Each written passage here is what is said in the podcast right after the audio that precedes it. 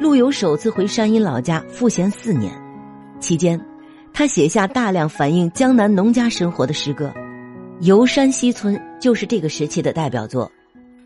莫笑农家腊酒浑，丰年留客足鸡豚。山重水复疑无路，柳暗花明又一村。箫鼓追随春社近，衣冠简朴古风存。从今若许闲乘月，主杖无时夜叩门。陆游在这首七言律诗里，色彩鲜明的描绘了山阴的农村风光，表达了对淳朴的农家生活的喜爱，同时也映射了“山重水复疑无路，柳暗花明又一村”的人生哲理。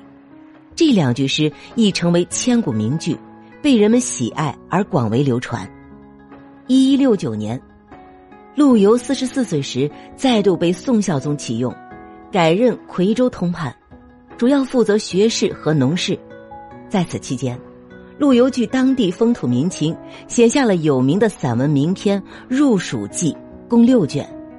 两年后，陆游响应号召，在四川宣抚使王岩的征召下，转赴军旅，担任干办公事，在南郑投身军僚幕府生涯。期间。陆游写下了驱逐金人、收复中原的《平戎策》，提出北伐中原去长安需先取陇石，同时积蓄粮食、加强训练士兵的军事主张。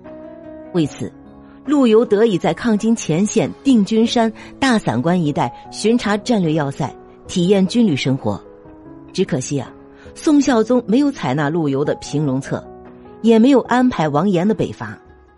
陆游只体验了八个月的军旅生活，幕府解散。四十七岁的陆游只好奉旨骑驴入川，改任成都府路安抚司参议的闲职。次年，转任蜀州通判，后为嘉州通判。四十九岁时，在荣州短暂代理了一段时间的州事。一一七五年，好友范成大任四川制置使后，举荐陆游任锦州参议。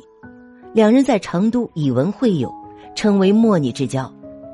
主和派以此为由诋毁陆游颓放，无奈之下，陆游被迫辞职。后在杜甫草堂附近的浣花溪畔以种菜为生，自号放翁，檄文回应主和派的攻击。一一七八年，陆游五十三岁，又被宋孝宗启用为福州提举长平察言公事，第二年改任江西长平提举。主要负责管理农事方面的工作，偏巧次年江西逢水灾，陆游擅职开仓放粮救济，并亲自榜舟发粟，又被主和派以月归为由弹劾，陆游第三次被迫辞官，又回老家山阴隐居了近六年的时间。名诗《书愤》就是这个时期陆游回忆当年的军旅生活，有感而发，一挥而就写成的。饱含热烈的表达了自己壮志难酬的义愤之情。早知那年世事艰，中原北望气如山。楼船夜雪瓜洲渡，铁马秋风大散关。塞上长城空自许，镜中衰鬓已先斑。出师一表真名士，千载谁堪伯仲简。就在六十一岁的陆游写下书愤的一一八六年，又被宋孝宗再度启用，任命为延州知州。这回啊，陆游在延州任上任职了两年多时间。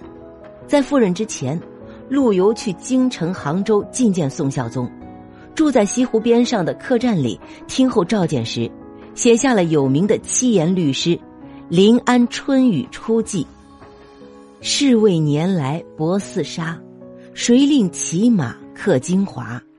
小楼一夜听春雨，深巷明朝卖杏花。矮纸斜行闲作草，晴窗细乳细分茶。素衣莫起风尘叹，犹及清明可到家。这首诗里啊，陆游隐隐表达了厌倦官场之意，对宦海沉浮、世态炎凉有了一丝感悟。一一八九年，宋光宗赵敦继位后，改任陆游为礼部郎中兼实录院检讨官。但不久，陆游因广开言路的谏言，再度被主和派群起而攻之，被以朝永风月为由罢免，再次回归故里，在家赋闲长达十多年。这个时期啊，笔耕不辍的陆游对人生有了更深的体会，结合自身的经历，写下许多脍炙人口的名篇，如《诉衷情》《当年万里觅封侯》，对自己的坎坷遭遇进行了回味。表达了空怀壮志、报国无门的无奈。当年万里觅封侯，匹马戍凉州。关河梦断何处？城岸旧貂裘。胡未灭，鬓先秋，泪空流。此生难料，心在天山，身老沧州。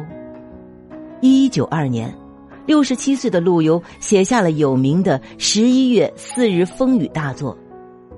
将卧孤村不自哀，上思为国戍轮台。夜阑卧听风吹雨，铁马冰河入梦来。这首诗其实是晚年的陆游表达自己坚定抗金、为国雪耻的宣言书，尽管是空怀壮志。